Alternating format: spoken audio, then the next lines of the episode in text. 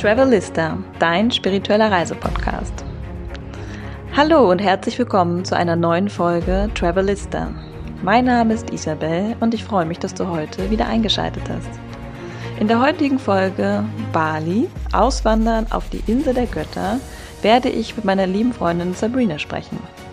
Sabrina ist eine Virtual Assistant und liebt das ortsunabhängige Leben. Zusammen werden wir über die Vor- und Nachteile des Remote-Arbeitens sprechen und worauf man unbedingt achten sollte. Außerdem werden wir in dieser Folge stärker auf das Thema Veganismus eingehen. Wir werden über Sabrinas Erfahrungen im Allgemeinen, aber auch insbesondere mit der indonesischen Küche sprechen. Außerdem wird sie uns äh, an ihrer deutsch-balinesischen Partnerschaft und die Einblicke, die sie dort in dieser Zeit in die indonesische Familie gewinnen konnte, teilhaben lassen. Seid also gespannt und wir hoffen natürlich, euch ein bisschen Fernweh mit auf den Weg zu geben und äh, eure Reiselust nach Bali etwas zu schüren. Ich wünsche euch ganz viel Spaß beim Hören. Eure Isabel. In der heutigen Folge habe ich auf meinem roten Sofa eine Bali-Liebhaberin sitzen. Sabrina hat für über ein Jahr in U-Boot gelebt und nimmt uns heute auf ihre ganz persönliche Bali-Highlights-Reise mit. Natürlich auch kulinarisch. So, dann sage ich mal herzlich willkommen, Sabrina. Hallo. Schön, dass du heute da bist. Schön, dass ich da sein darf. Vielen Dank. Magst du dich einmal ganz kurz vorstellen? Ja, mein Name ist Sabrina und ich, ja, ich lebe zusammen mit meinem Bali Dog, Sammy, in Hamburg. Ja, ich bin seit zwei Jahren selbstständig, virtuelle Assistentin. Ja, aktuell sind wir noch in Hamburg. Sehr gut, ja, dazu kommen wir später noch, warum Sabrina sagt aktuell. Und äh, ja, spannend ist auch, dass du einen Bali-Doc hast. Dafür, ähm, ja, ich denke, da werden wir nochmal eine separate Folge aufnehmen. Aber so viel sei schon gesagt, du hast ihn damals mitgenommen aus Bali. Ja. Und ähm, wie lange hast du Sammy schon? So heißt er ja. Fünf Jahre jetzt. Also ich Okay. habe ihn als Welpe da gefunden. Und Ja. ja, hab, bin dann nach Deutschland zurückgekehrt und ja, für mich war klar, ich lasse ihn einfach nicht da. Nein. Er wird einfach da. Ja, ich denke, wir machen bestimmt noch mal eine Folge über die Bali Dogs. Ich glaube, da gibt es viel zu erzählen. Ja. Ne? Über die ganzen Organisationen. Du engagierst dich da ja auch viel. Und ähm, machen wir dann noch mal separat. Aber heute soll es ja um das Thema Bali gehen. Ich wär, in meinem Podcast geht es ja natürlich viel um Reisen, um nachhaltiges Leben, um vegan auf Reisen. Und äh, ich finde, Bali ist ja auch immer voll so ein, ja, so ein Hotspot ist es so geworden, oder? So für veganen Lifestyle, für Leute, die remote arbeiten, Yoga-Retreats, Schießen aus dem Boden. Und äh, von daher, ja, nehmen wir euch mal heute mit auf eine Reise ähm, ja, nach Südostasien an das beliebte Hotspot Bali. Zuallererst fangen wir heute aber mal mit ein bisschen vegan an. Und zwar möchte ich gerne wissen, wann, Sabrina, seit wann lebst du vegan und was war für dich ja, so ein, wie ein Schlüsselmoment? Also wie bist du Stück für Stück dahin gegangen oder hast du irgendwann mal so irgendwas gesehen, einen Film oder und dann hast du gesagt, ab heute lebe ich vegan? Ja, also ich lebe leider, finde ich persönlich, erst seit zwei Jahren vegan jetzt. Ähm, Schlüsselmoment gab es eigentlich nicht. Ich hatte so ein paar Aha-Momente. Mhm. Welche waren das so?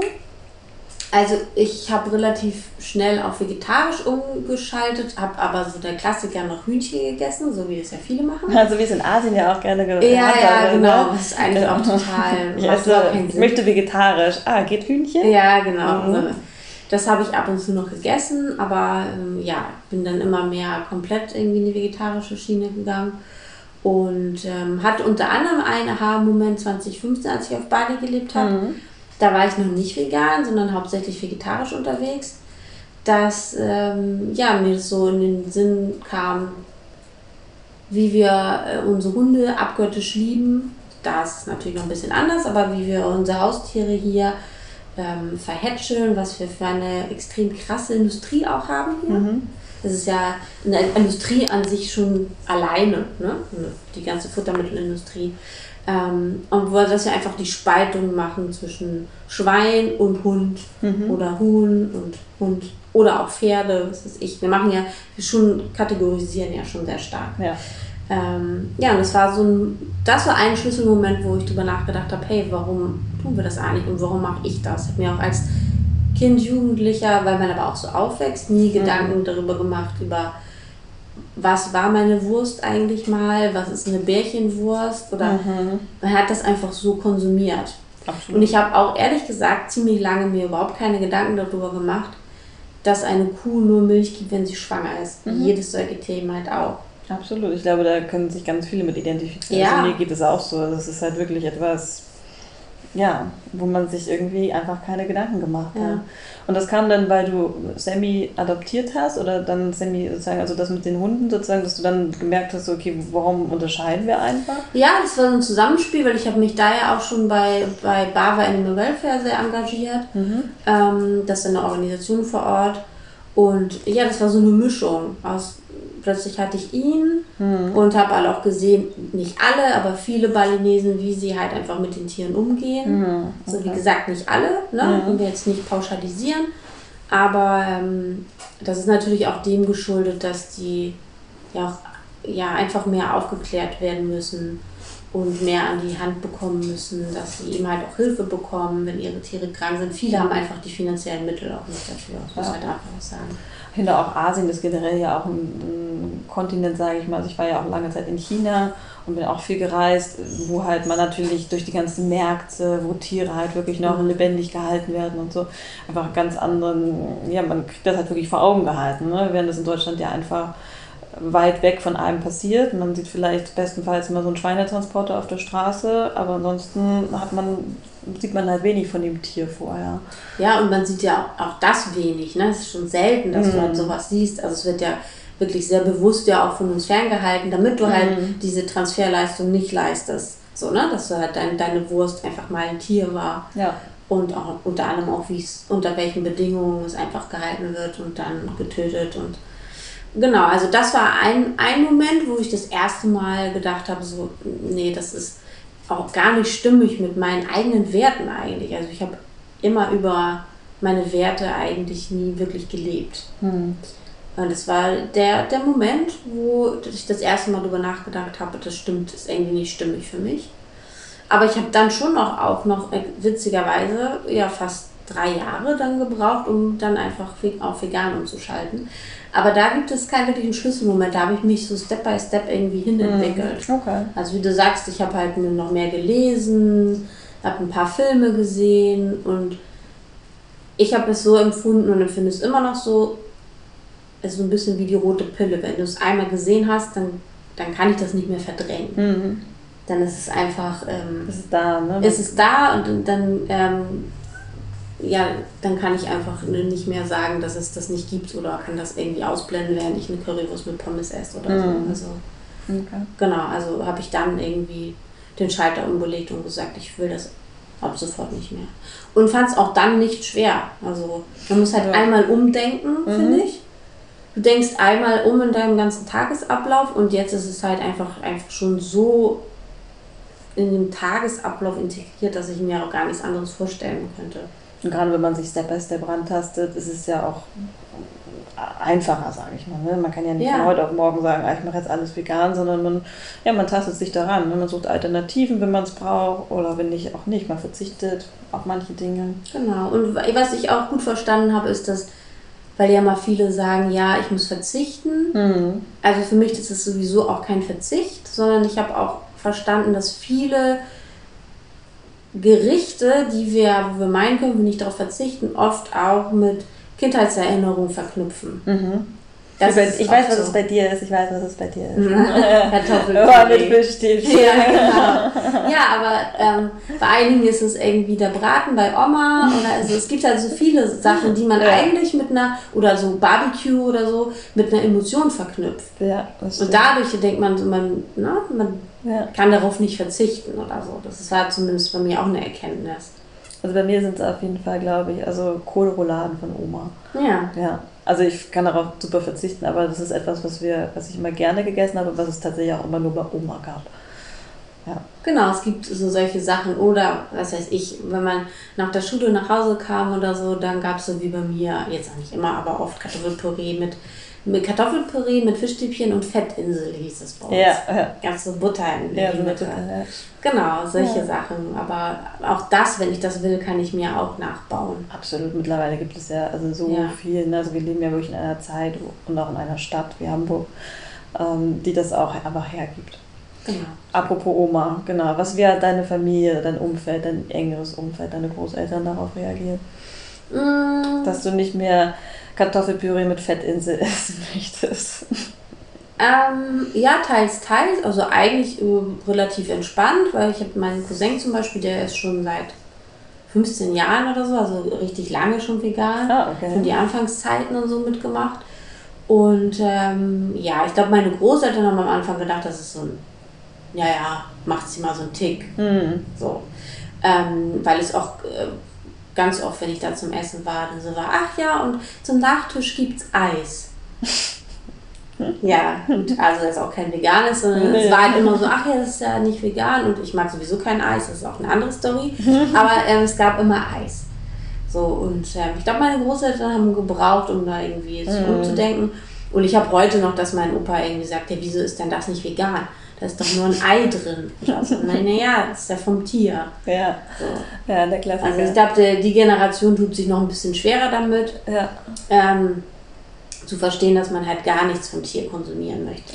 So. Ja, und auch einfach dieses, diese Differenzierung, wie du sagst, einfach sich damit, zu, äh, damit auseinanderzusetzen, was ist eigentlich vom Tier, ne? was ist eigentlich tierisch. Ne? Man, man konsumiert es einfach so. Genau, und, und auch und was für vielen Lebensmitteln einfach auch tierische Zusätze sind, Mhm. wo überall Ma Magermilchpulver reingemischt wird und so. Das sind so Sachen, wo man gar nicht drüber nachdenkt, wenn man nicht Ja. Ähm, sich damit gar nicht beschäftigt hat. Also deswegen Ja. als Veganer ist es manchmal schon ein ganz schönes Brett, das man Manchmal bohren schon. muss, ne? Ja. wenn man echt so, ja, man fängt halt an, bewusster zu sein und äh, stellt dann fest, so, dass in vielen Dingen ja tierische Produkte enthalten sind, wo eigentlich überhaupt keine rein sollten. Ja, Mit der Magermilchpulver hatte ich ja letztens so, ähm, ja, wie so Tortilla-Fladen hatte ich ja gekauft. Und dann habe ich auch gedacht, da können ja eigentlich kann ja nur Mehl und Salz und Wasser drin sein und dann ist da Magermilchpulver drin. Hm. Ja. Ja, das sind manchmal die, ähm, die witzigsten Sachen, wo man überhaupt nicht drüber nachdenkt. Oder Wein ist ja auch ganz oft nicht vegan. Ja, so. Das sind da ja. ähm, so Dinge, mit denen man sich ja aber auch vorher nicht beschäftigt hat. Nee. So, dann, ähm, aber Aber auch da finde ich, also A gibt es viele gute Apps. Mhm. Gut, dann muss man vielleicht einmal fünf Minuten mehr beim Einkauf vielleicht ähm, Aber dann irgendwann, einplanen, weil du mit der App irgendwie mal drei Sachen abscannen musst. Aber und irgendwann hat man es ja auch. so genau, bisschen, irgendwann ne? hast du es sowieso. Und ich finde halt, also ja, ich finde es immer spannend, wie so das Umfeld darauf reagiert. Gerade so Großeltern ist immer so ein Thema, Mhm. weil es halt eine andere Generation ist. Also meine Oma hat letztens auch gesagt, ja, ich habe dann noch ähm, Buttergemüse von Bofrost. Mhm. Mhm, Der genau, Oma, ja. ja. Buttergemüse. Butter. ja, genau. Das war auch sehr so, mhm. Ja, Oma. Ja, und Aber- die Generation ist natürlich auch noch so, das schmeckt ja sowieso alles nicht. Also mein Opa sagt auf jeden Fall, er hat, glaube ich, einmal was probiert. Ähm, deinen veganen Kram esse ich nicht. Also es wird einfach mal pauschal gesagt. Es- Das wird so als deins Ne? abgetan. Genau, Ne? ja. Also ähm, ja, aber ich würde sagen, unterm Strich doch eigentlich relativ gut. Ja. Aber dadurch, dass es halt in unserer Familie, ich glaube, mein Cousin hat es da schon schwieriger. Ja. Weil mittlerweile ist es ja schon ja, in aller Munde, sag ich mal. Es ist nicht mehr so besonders, wenn du vegan lebst. Nee. Aber so zehn Jahre vorher, wo Ja. er gestartet ist, oder ich glaube sogar 15, also das hat echt schon Ja. lange war das schon, hat viele Diskussionen hatte er. Vielleicht sollte ich mal deinen Cousin noch vors Mikrofon Ja. So die Anfangsphase, Ja, das glaub so, wo man halt auch nicht sein. einfach so ins Restaurant gehen konnte und sagen, ich bin vegan. So. Ja. Das stimmt, das ist krass, ne? Man sich, kann man sich gar nicht vorstellen. Nee. nee ich finde sowieso in Hamburg, Berlin ist natürlich noch toller, aber wenn man dann mal so ein bisschen dörflich fährt und so, da merkt man erst, wie easy das hier ist. Absolut. So, also, ne, sich so vegan zu bewegen. Und selbst wenn mal ein Restaurant nichts hat, dann kannst du halt fragen und die wissen, was du willst. So, Ja, die musst nicht erklären. Oder auch ins Ausland, also ähm, selbst im europäischen Ausland, ne? Also ich habe jetzt gelernt, äh, Italienisch heißt vegan, vegano. okay. Aber ähm, also in Spanien ist es dann doch schon ein bisschen schwieriger und auch Italien und so. Also das ist schon, okay, sie haben das Wort gelernt, aber sie wissen ja auch nicht so richtig, was dahinter steckt. Und so, von daher umso spannender, und dann kommen wir wieder zurück auf Bali, umso spannender finde ich ist es, dass auf einer Insel wie Bali in Indonesien, so weit weg, dass da vegan einfach total normal ist. Das finde ich wirklich, wirklich äh, faszinierend. Wo man denkt, in Europa ist man ja eigentlich weit vorne und da kennt keiner Vegano. Und äh, auf Bali ist quasi alle, eigentlich alles vegan so gefühlt. Ja, also du hast natürlich auch viele Hotspots, sag ich mal, wo viele ähm, Touristen sind. Mhm. Aber als ich jetzt zum Beispiel im Januar nochmal da war, bin ich auch ein bisschen mal im Norden und Osten gefahren. Da findest du es vereinzelt, aber manchmal musst du es auch noch erklären. So, okay. Aber die sind natürlich finde ich, sehr offen und wollen es dann auch verstehen und mhm. ähm, machen das dann auch auf jeden Fall so. Aber ähm, ich glaube, es ist dem geschuldet. Also erstmal passen die sich natürlich an mhm. über die Jahre. So, ich war 2011 das erste Mal in Bali, so das sind jetzt gute neun Jahre. Da hat sich extrem viel getan, auch im Tourismus. Mhm. Ähm, aber dadurch, dass die, glaube ich, auch von sich aus ja sehr viel auch ähm, sowieso gemüselastig und so essen, selbst auch sagen, von sich aus ja. sehr viel Tofu, Tempeh, mhm. ähm, ist das jetzt, glaube ich, nichts, wo die großartig umdenken müssen. Mhm, das stimmt. Die asiatische so. Küche ist sowieso, ne? Also ich kenne das auch, Tofu schon schon mehr verbreitet als bei uns überhaupt. Ne? Genau, also die haben das ja durchaus, auch wenn die Fleischesser sind, auch selbst auf ihrem Speiseplan. So. Ja, das stimmt. Und dann, glaube ich, haben sie es einfach super gut erkannt, dass es gut funktioniert. Mhm. So, und ähm, auf Bali ist es halt wirklich sehr, sehr einfach, sowieso entweder vegane Optionen zu bekommen oder du hast halt Restaurants, die komplett vegan sind. Ja. Ist halt wirklich einfach. Also deswegen, wenn wir, wir sprechen jetzt ja auch ein bisschen über Bali. Wir wollen ja auch so ein bisschen hier das Fernweh schüren. Also wann bist du zum ersten Mal nach Bali gekommen? 2011 war das. Genau, 2011. Ja. Sehr gut. Und meine Frage ist natürlich, also ich war auch schon mal auf Bali und äh, ich würde gerne wissen, ob dich die Insel damals direkt so in, in ihren Bann gezogen hat. Gar nicht. Verrückt, ne? Ja. Also wir waren 2011, bin ich mit meiner Freundin gereist. Wir sind halt in Thailand angefangen, Malaysia und Indonesien war unser letzter Stop sozusagen. Mhm. Und ich weiß noch, wir sind auf Bali äh, gelandet und also ja, es war schön. Es ist jetzt nicht so, dass wir dachten, oh mein Gott. Mhm. Aber wir waren uns beide einig und dachten, was für ein Hype. Verstehe ich jetzt nicht. Das 2011 schon. Ne? Ja, genau. Also da war schon auch, ne, jetzt nicht wie jetzt, kannst du nicht vergleichen, aber es war schon so, ja, Bali, wenn ihr so Richtung Südostasien, dann auf jeden mhm. Fall Bali. Das stimmt, hatte ich auch schon. Ich, ja, ich muss mal nachgucken. Ich glaube, ich war fast zur gleichen Zeit da. Ja, witzig. verrückt, ja. Ja. Genau, und ähm, wir haben natürlich auch in Anführungsstrichen den Fehler gemacht. Wir haben die Regenzeit ein bisschen unterschätzt mhm. und waren halt im Januar, genau, wir waren im Januar da also Ende 2011, 2012 muss ich berichten. Mhm. Also wir sind halt Januar 2012 dann rübergeflogen von Malaysia und ähm, haben das halt total unterschätzt und sind halt regelrecht in U-Boot abgesoffen.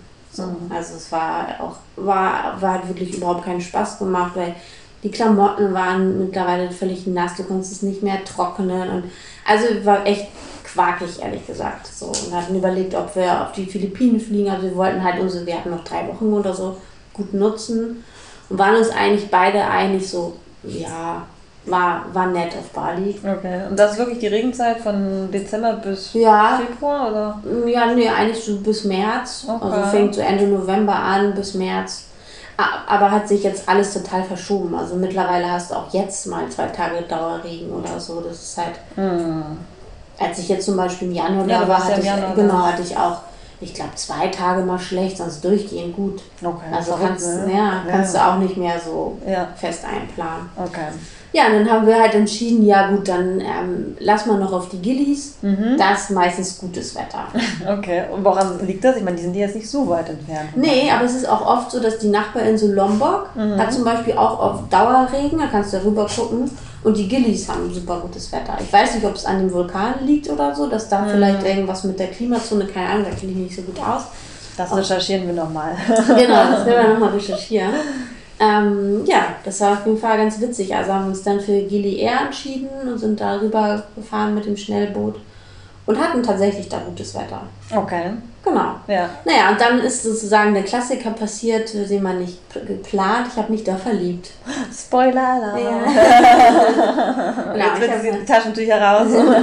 ich habe einen Indonesier kennengelernt, den ich übrigens am Anfang auch nicht toll fand. Also es war nicht so, äh, jetzt zu sagen, so, ah, oh, es war total äh, wie in so eine Liebesschnulze. So, es war halt so, dass wir, ja, wir hatten eine nette Zeit da zusammen, wir waren feiern und so und äh, wir sind dann auf der Insel sozusagen stecken geblieben, weil dann kam da auch die Regenzeit mhm. und die Strömungen waren so stark, dass eine Woche von den Gilis halt keine Boote fuhren. Also oh, wir, wir saßen halt fest. Also tragisch, tragisch. naja, das ist halt sozusagen unsere Verliebtheit gefestigt, sagen wir es mal so. Mhm.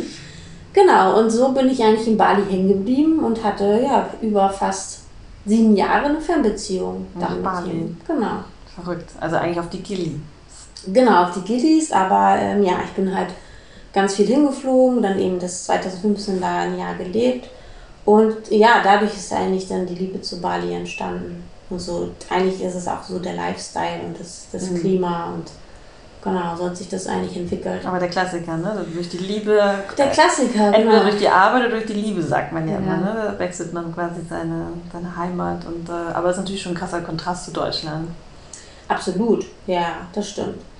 Aber ja, so habe ich das äh, kennen und lieben gelernt und ähm, ja, wir haben uns dann 2015, ich sag mal, das erste Mal getrennt sozusagen. Mhm. Haben noch nicht so den, den Absprung geschafft. Und ähm, genau, habe dann sozusagen aus Fluchtreflex entschieden, ich möchte halt Bali verlassen. Mhm. So, um, ja. Ich habe gehofft, ich kann das, den Schmerz halt da lassen. Äh, ich weiß, dass es nicht funktioniert, aber es, das war halt meine Hoffnung. Und ich gehe einfach wieder hierher und knüpfe an mein altes Leben an und nehme meinen Hund mit und mhm.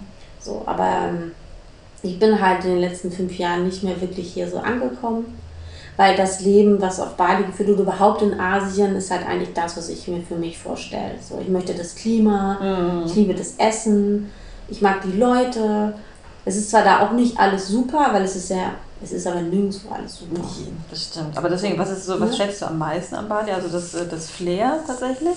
Ja, also ich, ich fühle mich da persönlich, wie soll ich das erklären? Also da ist mehr Leichtigkeit und ich kann mich mehr spüren. Ich weiß nicht, wie ich das erklären soll, aber das heißt nicht, dass immer alles toll ist, ganz im Gegenteil. Aber ich fühle mich lebendiger dort. Mhm. So, aber ich, das ist, glaube ich, auch dem Wetter geschuldet, weil ich möchte halt morgens einfach, ich möchte mir eine kurze Hose anziehen und ein T-Shirt. Mhm und mich auf den Roller setzen und ich, dann bin ich einfach fertig. So. Also, ne? Ja, okay, das der Lifestyle, halt, ja. Genau, der Lifestyle, Flipflops, Flipflops und ähm, ja, das gute Essen ist halt auch einfach das Essen, was ich mag, schon immer mochte. Oh. So. Ähm, und dann einfach auch die Offenheit der Menschen. Es ist halt beides. Sie sind halt sehr offen, dafür sind sie aber auch oft sehr unverbindlich. Du hast halt so beide Seiten der Medaille. Okay, was meinst du mit unverbindlich? Naja, also ich habe festgestellt, dass so richtige Freundschaften, finde ich, kann man da schwierig schließen. Okay. Also ist mir zumindest in dem Jahr nicht so geglückt. Kann aber auch sein, ich, manchmal passiert das ja, finde ich, dass man doch schon mal so unter sich gluckt. So, ne? Dass, dass die Deutschen oder die Ausländer so nicht mhm. unbedingt immer eher so zusammen sind. Mhm so als dass man so eine Mischung reinbekommt. Ich finde, das ist auch in anderen Ländern so. Ja, absolut. Ja. Und ähm, sind dann viele ähm, so Ausländer da? Mittlerweile hast du wirklich viel durch diese digitale Nomadenszene. Mhm. Ja, das war 2015 noch nicht so stark. Das ist natürlich so, ich sag, glaube ich mal so in den letzten drei Jahren. Ja, also letzten drei, vier Jahren würde mhm. ich sagen, jetzt so stark gewachsen, dass du halt so drei, vier Hotspots hast, wo halt nur die digitalen Nomaden rumhängen. Ja, okay. Und das ist ja für dich natürlich auch ein Anreiz, ne? weil du arbeitest ja auch remote als Virtual Assistant genau. und dann ist es natürlich schon, sagen wir mal, du erfüllst ja so ein bisschen dann auch diesen Lifestyle. Ich erfülle den, genau. ja, das stimmt schon. Also ich kann mich auch nicht beschweren, weil ich gehöre selbst dazu. Also ich habe mir das jetzt ja so seit zwei Jahren geschaffen, diese Struktur Struktur. Mhm. Und, ähm, auch ja. unbewusst vielleicht so dahin gearbeitet schon, dass man sagt, das, oder war das, hat das so das zwei verschiedene Paar Schuhe sozusagen? Nee, ich glaube schon eher bewusst, weil wie gesagt, seitdem ich halt ähm, 2015 zurückgekommen bin, habe ich halt hier wieder so eine alte Strukturen angeknüpft, mhm. ne, mit Job und ins Büro fahren. Aber äh, ich wusste, das ist nicht das Richtige. Mhm. Und habe dann 2018 ja gesagt, okay, jetzt springe ich halt auf das VA-Brett mit auf. Mhm die Welle. Und Kurz für die Follower Virtual Assistants. Genau, genau. Und ähm, ja, wollte eigentlich schon viel früher das nutzen. Ne? Dieses, diese Remote-Arbeit und ähm, wusste halt, dass es halt das funktioniert hat einfach. Und warst du auch deiner Zeit schon weit voraus, dadurch, dass du das auf Bali natürlich auch schon so erlebt hast. Ne?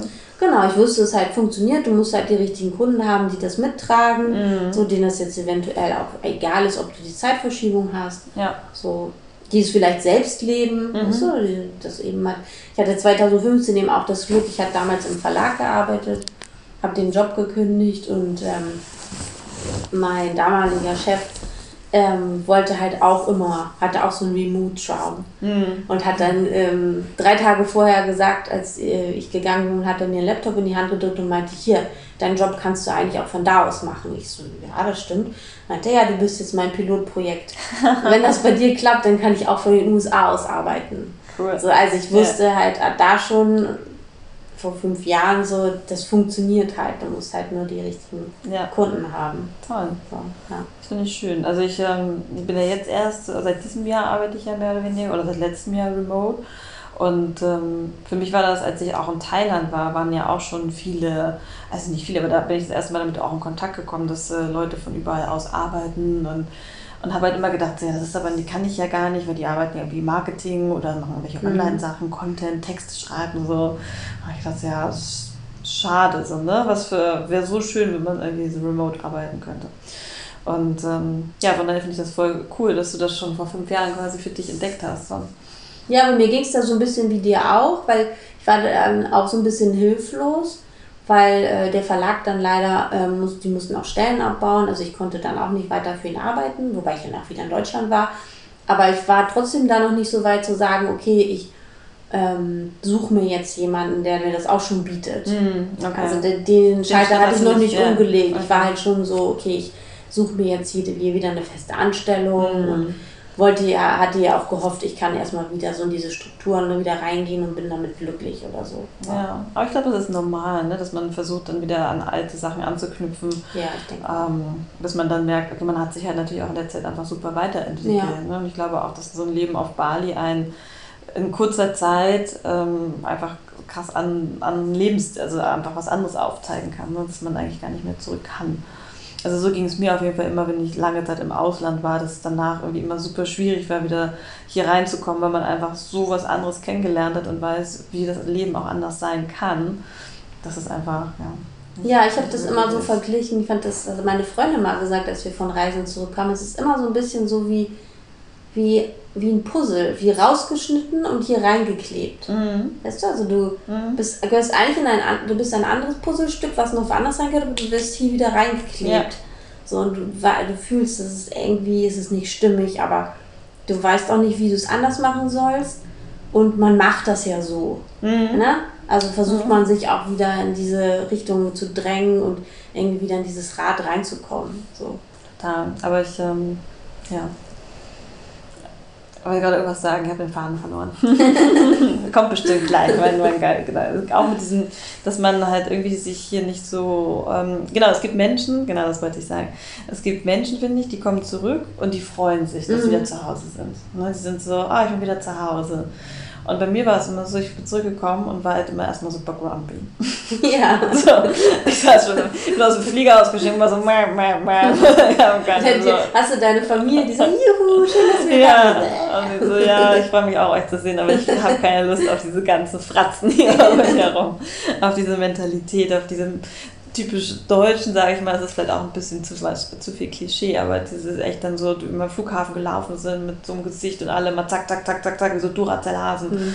Und du kommst aus so Ländern wie Asien oder so und selbst oder Südamerika, wo einfach alles irgendwie so ganz andere Taktung hat. Ja, du kommst halt mit so viel Eindrücken mhm. zurück, ne? Und dann, äh, ja, kommt man wieder hier so rein und denkt so, boah, okay. Ja. ich fand es auch immer schwer, ja, ja. muss ich auch sagen. Von daher, ich glaube, das gibt halt zwei Typen von Menschen. Ja. Oder es gibt mehrere Typen von Menschen. Wir haben ja letztens schon bei Britta gelernt, es gibt neun Typen von mhm. Menschen. Aber äh, so welche, die sich freuen, wenn sie wieder zu Hause sind. Und das ist dann auch, glaube ich, gut so, weil die gehören dann hier hin. Und Menschen wie wir, die sich nicht so richtig freuen können, müssen dann halt auch lernen, dass es okay ist, dass man hier nicht hergehört. Genau. Ich glaube auch einfach, man muss auch mal akzeptieren, dass es auch so Lebensabschnitte gibt. Das heißt, mhm. vielleicht bist du jetzt fünf Jahre da und da glücklich, aber vielleicht möchtest du dann wieder nach Deutschland. Und vielleicht mhm. hast du dann wieder eine Zeit, die du hier gut findest. Mhm. Also. Ja, nichts ist ja? für die Ewigkeit. Genau, ne? nichts ist für die mhm. Ewigkeit. Aber wenn man das Gefühl schon so lange mit sich rumträgt mhm. oder immer über Jahre hinweg immer wieder merkt, dann sollte man dem auch mal ein bisschen Intuition äh, äh, schenken und sagen, okay, was, was ist es eigentlich? Ähm, und sich das nicht, nicht erzwingen. Aber dazu gehört natürlich auch Mut. So. äh, wir wollen ja noch mal ein bisschen wie über die vegane Küche. Wir hatten ja, du hast ja schon ganz viel erzählt, warum, also wir haben ja schon ergründet, dass es in Asien sowieso leichter ist, vegan zu leben. Von daher, ich denke, das, das klingt plausibel, muss ich auch sagen. Also ich war ja auch in Thailand und da gab es auch eigentlich super viel Gemüse immer und der Tofu und so. Daher, ja. Ich finde auch, dass die ähm, Asiaten auch einfach so sehr kreativ sind. Ich mhm. finde auch, dass diese sehr toll und ansprechend diese Gerichte anrichten mhm. und so. Das, auch mit diesen Blumen ähm, oder so, ne? So genau, dass du alleine schon sehr viel fürs Auge hast einfach. Ja, das stimmt. Das, ähm, und, und auch sehr viel, ja, so Detailliebe einfach haben. Ja. So, das gefällt mir auch sehr gut da. Was ist denn dein Lieblingsgericht? Also, äh, witzigerweise finde ich die balinesische Küche gar nicht so toll. also die ursprüngliche, die ist ja aber auch sehr fleischlastig. Aber mein Lieblingsgericht ist Gado Gado. Gado Gado, dann mm. erklär doch bitte mal. Gado Gado. Gado Gado ist ähm, eigentlich auch total simpel. Das ist ähm, Reis mit ähm, ja, ein bisschen Salat, dann hast du Tofu Tempeh. Mhm. Also zum klassischen wird noch ein Ei, aber mhm. das ersetzen sie dir dann. Und du hast meistens auch noch ähm, klassischen, diese Krubuk-Chips. Also, ah ja, ne? diese Krabbenchips, die ersetzen genau, sie dann auch. Die ersetzen sie auch, genau, okay. durch Reiskräcker oder so. Aber ja. das schmeckt auch total super. Aber eigentlich die, das Highlight ist diese Erdnusssoße. Okay. Kann sie halt super machen. Also jetzt total simpel. Ja. Mein Freund damals hat immer gesagt, äh, weil ich das äh, so viel gegessen habe, das, das ist das Armenessen. Ah, okay. Ja, das ist so, ne, weil ja. du halt keine teuren Zutaten hast. Das ist mhm. eigentlich super easy. Aber ich finde es total lecker. Also das ist einer meiner Favoriten. Okay. Und jetzt natürlich die spannende Frage, wo kann man das in Hamburg finden? In Hamburg habe ich es ehrlich gesagt bis jetzt nur einmal gefunden, also sogar hier bei mir in Ottensen. Und ich fand es sehr schlecht, mm. muss ich ehrlich zugeben. Also da kann ich euch leider noch keinen tollen Tipp geben, falls irgendjemand hat, gerne. Ja, ich habe nämlich schon überall Gado Gado gesucht und jetzt hatte die endlich auch so eine Asiatin am Imbiss auch mal so eine kleine indonesische Karte, aber ich war leider kein Highlight. Okay. Vielleicht aber auch, weil man natürlich mit so einer Erwartungshaltung ja. geht und ich war so, oh, endlich veganes Gado Gado und dann hatte sie es A sehr lieblos angerichtet, also es mhm. war alles irgendwie so ein Haufen. Das ähm, Armenessen halt. Ja, genau so. Und so ähm, ja, nee, es war. Okay. Und meinst du in anderen Städten auch nicht? So Berlin oder so? Könnte ich mir vorstellen, Berlin schon, ja. ja. Berlin okay. ist da ja doch nochmal ein bisschen innovativer als Hamburg. Wir müssen mal eine kulinarische ja. Reise nach Berlin machen. Ich denke auch. Okay. Ja. Und sonst noch irgendwas neben Gado Gado, was du empfehlen kannst, was so richtig typisch äh, balinesisch ist? Naja, die essen ja halt so viel Saté und so, aber das ist halt alles sehr fleischlastig. Mhm. Ähm, was essen die so zum Frühstück? Was isst man da? Na, die essen ja viel so Nudeln, Migoreng mhm. oder sowas. Das essen die. Also immer warm, ne? Ja, ja, die essen immer warm. Also so unser klassisches Frühstück kennen die ja gar nicht. Ja. So mit Brot und Süßkram. Und nee, das ist nicht aber so Bowls, so ein bisschen Porridge in die Richtung auch? Oder ja, ein bisschen mehr, aber das ist auch eher so von uns gekommen. Okay. Oder Pancakes zum Beispiel, mhm. kriegst du ja eigentlich auch ganz viel da, aber das haben die sich auch abgeguckt. Also das Amerika. ist nichts, was die sich eigentlich selbst machen. Okay. So. Hm. Also die essen, glaube ich, wie die Chinesen wahrscheinlich auch so klassisch warm.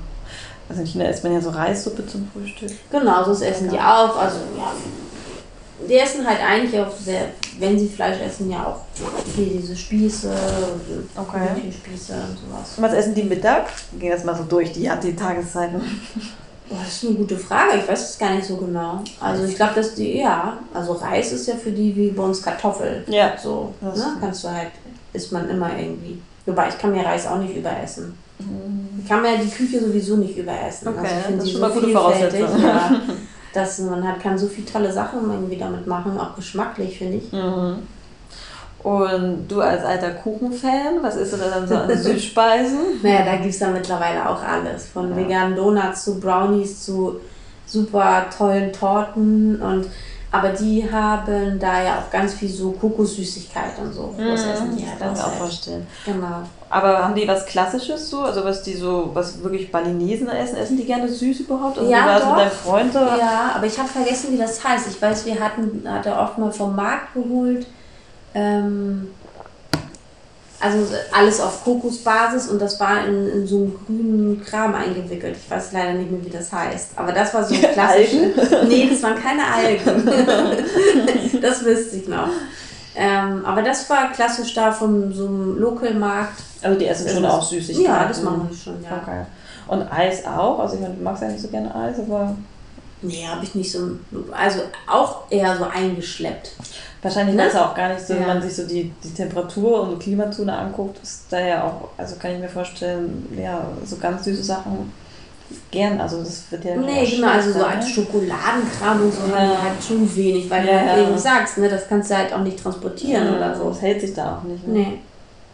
Was hast du denn so ähm, damals noch so mitgenommen von deinem Freund, also bis so von der indonesischen Familie, so irgendwas so typisches, wo du, so ein kultureller Unterschied, wo du gesagt hast, war das ist halt so krass anders als bei uns? Ähm, ja, was ich extrem empfunden habe, aber das ist natürlich auch bei jedem anders, ist natürlich so dieses Family First. Mhm. So, ne? Das ist halt.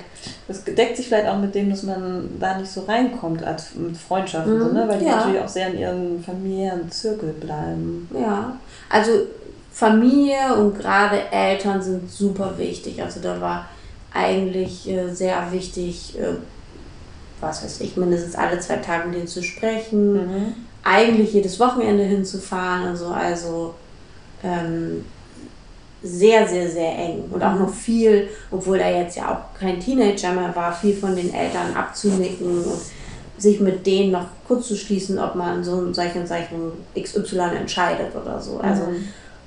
Sachen, die für mich total fremd waren. Mhm. So, Klar, wir wachsen natürlich super unabhängig auf. Auch, ja, genau. Frau. Ja, genau. Also, du hast halt eben auch noch obwohl er auch relativ frei, was das geht, ähm, aufgewachsen ist, trotzdem auch ein klassisches Rollenbild. Mhm. seine Mutter ist auch, er hat nie wirklich gearbeitet, war halt immer Hausfrau, was jetzt nicht abwertend sein soll. Mhm. So, aber ähm, das ist halt auch immer noch so. so der Vater arbeitet und mhm. bringt das Geld nach Hause und sie ähm, halt hat das Haus im Schuss. So. Das sind schon noch sehr klassische Rollenbilder. So. Okay.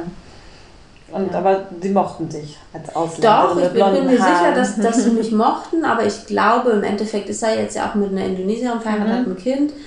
Ähm, sie wollten immer gerne, dass schon so diese Rollenbilder mhm. eingehalten werden. So, weil ich glaube, auf der einen Seite mochten sie mich, glaube ich, auf der anderen Seite hatten sie auch ein paar Klischees im Kopf von ähm, europäischen Frauen und so.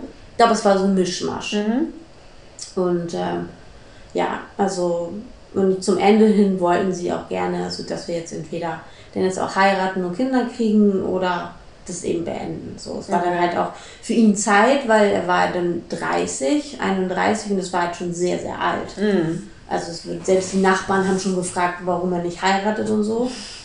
Das war halt schon, er war halt schon sehr alt für unverheiratet. So. Und da haben halt die Eltern zusätzlich noch Druck gemacht. Mhm, okay, also ja. schon mehr. Das Klassische auch. Also das Klassische schon noch. Also ja. da merkst du schon noch, dass da, obwohl du denkst, so, hm, eigentlich ist, äh, ist das ja schon die nächste Generation und ja dann doch relativ offen, dass dann noch die alten Strukturen und mhm. Traditionen greifen. So. Und hast du auch ein bisschen Indonesisch gelernt? Ja, ich habe angefangen. Ich habe drei Monate, vier Monate sogar bin ich zur Sprachschule gegangen. Mhm. Genau. Und wie klingt das so? Wie ist das? Also das ist auch eine ganz andere Schrift, oder? Nee, die Schrift ist gleich. Ja? Ah, okay. Ähm, und die Sprache an sich ist eigentlich auch gar nicht schwer, weil die haben benutzen zum Beispiel kein Konjunktiv, die haben auch äh, keine Vergangenheit und so, die setzen halt dementsprechend, was weiß ich, heute, morgen oder so nach vorne. Mhm. Du musst das Verb nicht konjugieren und so. Okay. Das ist eigentlich nicht schwer. Was ich schwer fand, ist, dass du keine Brücke bauen kannst. Also ich finde zu anderen ähm, Sprachen, Englisch, Französisch und so, hast du wortverwandte Wörter und kannst dir das besser merken. Mhm. Aber Indonesisch und so, finde ich, ist eine Anreihung von Wörtern. Also die machen in deinem Kopf keinen Sinn. Du musst sie halt wirklich auswendig lernen. Okay. Und dann machen sie halt viel, dass sie ähm, halt ähm, Sachen abkürzen. Mhm und ähm, dann weißt du halt nicht mehr, was ist denn das jetzt für ein Wort, wenn sie zwei Wörter weglassen. So, ich weiß nur, dass ich am Anfang den ähm, habe ich relativ intensiv auch gehabt. Also ich hatte jeden Tag fünf Stunden, so dass ich halt ähm, dann auch ja, irgendwann ein bisschen Texte geschrieben habe und so. Und dann weiß ich noch, haben wir seine Eltern besucht, also die haben auf Lombok gelebt. Mhm. Und ich habe gedacht, so, hey, jetzt verstehe ich mal was. Ja. Und es ist aber auch noch Balinesisch, ist ja noch anders als Indonesisch, also diese mhm. Dachsprache sozusagen, die alle können. Und auf Lombok sprichst du noch einen anderen Slang und ich habe gar nichts verstanden. Oh, dann war das Also, so ein bisschen Es war frustrierend. total frustrierend. Ja, okay. Und ähm, dann war es auch nur so, dass äh, immer, wenn ich was versucht habe, hat, äh, haben immer alle irgendwie gelächelt. Ich weiß, dass sie es nicht so gemeint haben, aber ich habe mich immer so ein bisschen verarscht gefühlt. Man versucht es halt, so, aber alle äh, lächeln und kichern immer so, obwohl sie, ich glaube, wirklich im Nachhinein sich gefreut haben, dass ich es versucht habe. Ja. Aber ich hatte eh so eine Scheu, dann irgendwas zu versuchen und wenn man dann irgendwie noch so belächelt wird, ja, total. immer schwierig. Aber Das ist halt auch so ein bisschen die Mentalität, was ich so ähm, finde, von Asiaten immer so mitnehme, ist so dieses sehr freundliche nach außen hin, immer, Mhm. immer lächeln. Ne? Die würden nie, so wie wir, einfach mal eine Miene verziehen und sagen, ja, finde ich jetzt scheiße. Niemals. Das hat mich ja damals auch, das sind halt auch die zwei Seiten der Medaille, als ich halt wusste, ich nehme Sammy mit nach Deutschland. Das hat mich wahnsinnig gemacht, weil ich musste halt einfach konkrete Informationen haben zu einer gewissen Deadline. Und ich hatte so viele unterschiedliche Informationen, weil die halt dir niemals sagen würden, dass sie es nicht wissen. Mhm, ja, ja. Und es hat mich wahnsinnig gemacht. Und das war, das war zum Beispiel ein Punkt, wo ich mich nach Deutschland gesehen habe. Ich gedacht, ich möchte irgendwo anrufen, ich möchte eine verlässliche Information und dann kann ich damit arbeiten. So, So typisch deutsch, ja. Genau. Ich möchte das jetzt Das wissen. Genau, und deshalb ist zum Beispiel für mich die perfekte Option, meinetwegen da super gerne zu leben mit deutschen Kunden. ja, Weißt du, das Ja. ist halt, da bin ich dann vielleicht auch deutsch, aber das ist halt auch was anderes, wenn du so ein bisschen im Urlaub diese Kultur hast oder wenn du halt Dinge hast, die du organisieren musst, wo was dranhängt, nicht nur finanziell, sondern eben auch emotional. Und du kommst da irgendwie nicht voran. So, das, das, war, das war super frustrierend, wirklich. Aber ich glaube, die meisten, die dort äh, als Digital Nomads arbeiten, die arbeiten ja auch weltweit. Also die Ja, arbeiten ja genau. nicht, da, die nutzen das ja nur als, Ja. als Homebase Ja, sozusagen. Und dafür ist es natürlich perfekt, wie du schon sagst, du hast gutes Klima, ähm, gutes Essen, du hast eine gute Community, Ja. also man fühlt sich natürlich auch nicht alleine. Das ist halt auch ganz gut. Und du hast natürlich, also was ich immer jetzt so sehe ähm, über Instagram, also ich hab, war ja auch schon mal auf Bali und ich muss sagen, mir hat es auch überhaupt nicht fasziniert. so. Ähm, aber ich äh, möchte dem gerne eine zweite Chance geben. Aber wenn ich dann manchmal so auf Instagram Leuten folge, die halt dann gerade da sind oder so, und dann, dann haben die auch immer so Top-Villen und äh, tolle Häuser und ähm, Fitnessstudios und also alles so richtig, ja, Luxury könnte man schon fast sagen. Ja. Also, Ja, du kannst ja von und bis da machen. Ne? Mhm. Du kannst halt, du kannst halt richtig Luxusurlaub machen, du kannst Mittelklasse, aber du kannst auch Low Budget. Also du, das ist aber ja campen geht nicht, oder? Nee, aber du kannst ja auch echt, es gibt auch wirklich noch ranzige Unterkünfte. Ja. Also du kannst auch für 5 Euro in so einer Spielung. Also du kannst wirklich noch alles haben, was du willst. Ja, naturverbunden. Da. das dann. Naturverbunden kannst du es Genau. nennen, genau. Also das, das ist schon alles noch möglich. Ja, okay. Und Fortbewegung ist halt der Roller, ne? Der Roller, ich liebe Roller. Ja. Also das ist halt auch was, ist dieser, dieses Lebensgefühl, auf dem Roller zu sitzen Mhm. und so Wind in den Haaren. Also ich finde das einfach toll. Das bringt halt einfach hier keinen Spaß. So, du hast halt Im Regen, im Hamburger fünf, Regen. fünf Tage, wo es einfach Spaß macht und den Rest musst du halt Zwiebellook und oder frierst halt an den Dingen fest. So, das ist halt, macht einfach keinen Spaß. Das stimmt. Das glaube ich. Also ich bin ja jetzt, habe das erste Mal so eine Roller-Experience jetzt hier gemacht in Hamburg. Von daher, ähm, man hat schon gemerkt, dass du da auf jeden Fall ähm, die Roller- Jetzt die. Roller-Expertin bist. Ja. Ich so, okay, ich versuche über zu überleben. Aber ja, es macht schon Spaß. Aber ich glaube auch, dass das natürlich auch einfach zu dem Land, zu der Insel dazugehört, zu dem Lifestyle. Alles klar, sehr gut. Also ich finde auch, zusammengefasst klingt das nach einem richtig, ja, auf jeden Fall ein Ort, den man mal besuchen sollte, oder? Ja, also ich glaube, es gibt nichts dazwischen. Also ich glaube, du entweder du liebst Bali, also du lernst es zu lieben, so Mhm. wie ich, oder man sagt, das ist, ist nicht meins. Ich glaube nicht, dass es was dazwischen ist. Ich habe noch Okay. niemanden kennengelernt, der so dazwischen ist. Was würdest du denn sagen, was sind so deine, deine Highlights, die man auf Bali machen sollte, auf jeden Fall? Und das finde ich schwierig, weil ich muss ehrlich zugeben, ich habe wenig von den Touri-Sachen gemacht. Ja, aber das ist sind ja so- vielleicht auch die spannenden Sachen, die nicht nur Touri-Sachen, weil die Touri-Sachen können wir ja in jedem Reiseführer nachlesen. Ja, also ich würde jedem empfehlen, wer Lust hat, der nimmt sich halt einen eigenen Roller und fährt halt drauf los. Okay. Das, das ist so. Aber man schafft das jetzt nicht an einem Tag. Nein, das nicht. Also man nimmt schon irgendwie eine Karte mit und guckt mal, wo man so rumfahren will. Wie gesagt, ich war jetzt im Osten und im Norden, ist wunderschön. Mhm. Da kann man so viel sehen und ähm, kannst auch die Touri-Hotspots mitmachen. Aber Ubud ist ja eigentlich auch schon so ein Touri-Hotspot. ja, ne? also ich finde U-Boot mittlerweile sehr anstrengend. Also ich war jetzt ja nochmal im Januar da und Ja. ich habe sogar verkürzt. Ich wollte eigentlich drei Nächte bleiben. Ich fand es ganz fürchterlich. Wie gesagt, es ist immer schwierig, weil ich bin selber ein Tourist. So, ne? Man kann man sich nicht beschweren, aber ähm, äh, also es gab kaum noch ein Vor und Zurück und ich war ja nicht mehr in, nicht mehr in der Hauptsaison da. Ne? Also es war einfach völlig überfüllt und ich finde, es hat auch dadurch echt den Flair und den Spirit so ein bisschen verloren, weil ja, vor fünf Jahren, ich habe auch nicht direkt im U-Boot gelebt, sondern so fünf, sechs Minuten mit dem Scooter halt raus, hatte das halt wirklich noch, weil ich finde, das ist ein magischer Ort. Kann ich erklären, warum, aber Wegen den Affen? nee, irgendwo hat es, hat es was Magisches. Ich kann das irgendwie nicht erklären, das so. Und ähm, jetzt ist es halt nur noch auf Tourismus gemünzt und die Leute da durchzuschieben und Das heißt, wo fährt man schade. Dann lieber in Osten und im Norden. Genau, also ähm, Canggu ist ja zum Beispiel auch so ein, so ein sehr krasser Surfer-Hotspot. Mhm. Ähm, aber man kann auch sehr schön, ähm, wir überlegen, ja, östlich davon fahren, also Tanalot oder also, dass du mehr in den Osten fährst. Mhm. Und wie gesagt, der Norden und so ist auch noch relativ, ja, relativ wenig besiedelt, Ja. also was touristisch angeht. Das stimmt. Die wir sind erst äh, so dabei, jetzt aufzubauen. Mhm. Was gibt es so im Westen? Vom Westen hört man gar War nicht. ich noch gar nicht. Okay. Hatte ich jetzt aber von einer Freundin gehört, dass sie ist auch mit dem Roller rumgefahren. Sie meinte, super schön, das ist noch, das ist noch richtig original Bali. Okay. Also da triffst du wirklich wenig Touristen. und- Ja. Weil im Süden ist ja tatsächlich so, die, wo die ja Aut- Australier alle sind. Genau, da ist hast du ja- Kuta, Canggu, die ganzen Uluwatu, die ganzen Hotspots, wo die Surfer sind und so, genau. Der Süden ist eigentlich so. Und dann hast du halt die Gilis, die auch Ja. komplett touristisch sind. Lombok fängt jetzt auch an. und So. Ja. Ja. Okay, also ich fasse zusammen. Wer Tourist, äh, touristische Hotspots sucht, der geht nach Süden. Der geht auf die Gillis und der geht auf jeden Fall nach Ubud. Auf Ubud sollte aber eigentlich jeder hin, weil es ist so ein bisschen das Zentrum der Insel, finde ich. Ja, ich glaube, gesehen haben sollte man es Ja. mal so, weil es einfach, es ist wirklich schön, aber ja. auch viele schön, also meine Freundin Britta, die kennst du ja auch, äh, die liebt es ja zum Shoppen.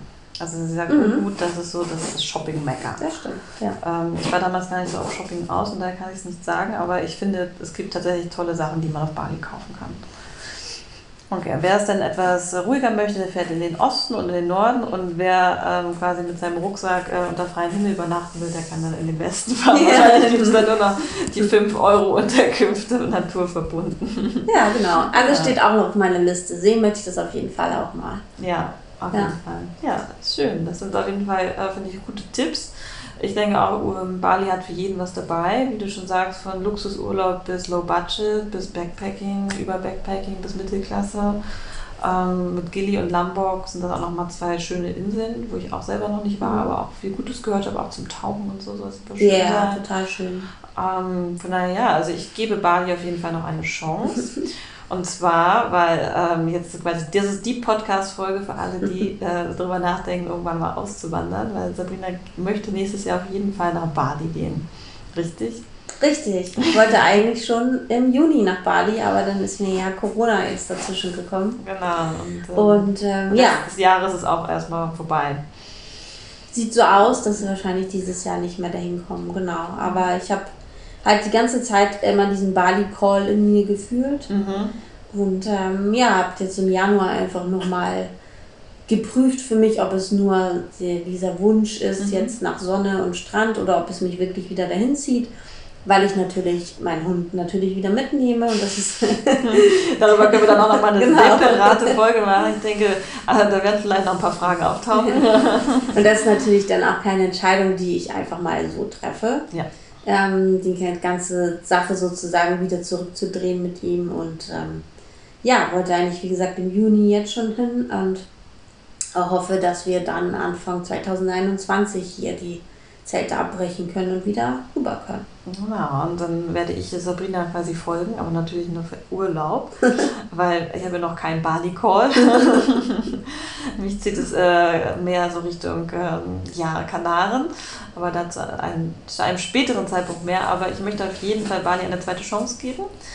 Ähm, auch einfach Bali durch deine Augen nochmal zu sehen und sich nochmal so ein bisschen mehr ja, darauf einzulassen und ja, einfach noch ein bisschen mehr Zeit dazu verbringen und äh, auch das äh, vegane Essen zu genießen und das schöne Klima und so. Und ähm, ja, von daher ähm, bin ich mal gespannt, ob es nächstes Jahr klappt. Und würde mich natürlich freuen, wenn, wir, wenn ich dich dann auch besuchen könnte und dann auch nochmal wieder quasi unsere Bali-Folge auffrischen können, live vor Ort. Ja, ja, ich freue mich, würde mich doppelt freuen, wenn es funktioniert. Ja, auf jeden und, Fall. Und du kommst. Das glaube ich. So, dann habe ich immer eine Abschlussfolge, die Abschlussfrage, die ich äh, all meinen ja, Interviewpartnern stelle. Und zwar, ich meine, bei Sabrina ist es wahrscheinlich jetzt sehr einfach, aber ich stelle sie trotzdem. Welchen Ort möchtest du als nächstes bereisen und warum? Sag jetzt nicht Bali. ähm, nein, also wahrscheinlich wird es so sein. Ich überlege, wann, äh, wo ich jetzt dieses Jahr überwinter. Und dass es auf jeden Fall nicht Bali sein wird, ähm, erhoffe ich mir, dass es irgendwie äh, Spanien, Portugal sein wird. Also das ist natürlich in der aktuellen Zeit extrem schwer zu sagen. Mhm. Ne? Man muss jetzt halt einfach gucken, wie es sich entwickelt und dann werde ich jetzt relativ kurzfristig schauen, wo wir irgendwie den Winter verbringen. Aber gibt es einen Ort, wo du sagen würdest, da würdest du trotzdem unabhängig, ob du jetzt auf Bali leben würdest oder nicht, irgendwie nochmal hin, weil das interessiert dich einfach? Total gerne nach Afrika. Afrika, ganz super Afrika gerne. oder? Südafrika. Südafrika, ja, ja. okay. Ja, super gerne. Steht auch auf meiner Liste, werde ich auf jeden Fall machen mit Safari und alles. Also, ja. Also, weil du gerne Tiere sehen möchtest? Ja, ich möchte halt, also eigentlich möchte ich äh, alles sehen. Also, ich möchte die, die, Tiere gerne sehen, aber ich möchte auch das Land kennenlernen. Mhm. Also, ich würde auch gerne Cape Town und so mal mhm. sehen, diesen mhm. Kontrast. Mhm. Genau, ja. Okay, kann ich nur empfehlen. Also, ich war ja letztes Jahr, äh, waren wir zu, im Dezember waren wir da. Und ähm, ja, also ich finde Kapstadt auch einfach sehr, sehr spannend und auch Südafrika an sich. Also es ist ein sehr konträres Land auf jeden Fall. Ja, genau, das habe ich auch schon gehört. Und dieses Konträre würde ich halt auch gerne. Und landschaftlich auch super mhm. schön. Auch richtig toll. Von daher, ja, bin ich mal gespannt, wann, wann es dich nach Südafrika zieht. Ja, ich auch. Ja, dann würde ich sagen, sind wir auch schon fast am Ende. Und ähm, ja, 50 Minuten. Oh. Wow. so, ich hoffe, dass das äh, eine, eine gute Folge war für alle, die sich für Bali interessieren, die sich für den veganen Lebensstil auf Bali interessieren, vielleicht für ein Digital Nomade Life. Ähm, Sabrina, wo findet man dich, wenn man jetzt nochmal Fragen hat, zum Beispiel über dein Leben als virtuelle Assistentin oder nochmal Bali Insights oder wie bringe ich meinen Hund nach Bali? da kommen jetzt wahrscheinlich viele Anfragen. Wie kriege ich meinen Hund nach Bali? gibt, es, äh, gibt es einen Kanal, wo, also eine Homepage, wo man, dich, äh, wo man dich finden kann? Eigentlich schon, aber die ist gerade under construction, weil okay. ich sie gerade neu mache. Also aktuell würdet ihr mich nur auf Facebook finden unter Your Virtual Office. Your Fairy. Virtual Office Fairy. Fairy. Ah, die Fee, die genau, virtuelle, die Office, virtuelle Office Fairy. Okay, ich verlinke das alles nochmal in den Show Notes. Dann könnt ihr ja, Sabrina werde noch ein paar Fragen stellen und dann sage ich Danke dass du heute auf meinem roten Sofa warst und wir über Bali plaudern konnten. Sehr und gerne. Ich würde sagen, jetzt essen wir unseren veganen Kuchen. Oh ja. Und äh, genau, an alle anderen wünsche ich noch einen schönen Abend, schönen Tag, je nachdem, wann ihr diese Folge hört. Und hoffe, ähm, wir konnten euch ein bisschen äh, Fernweh verpassen und äh, vielleicht ein bisschen Inspiration geben, dass ihr auch mal nach Bali verlegen wollt. Also ich wünsche euch eine schöne Zeit und bis bald. Tschüss. Tschüss.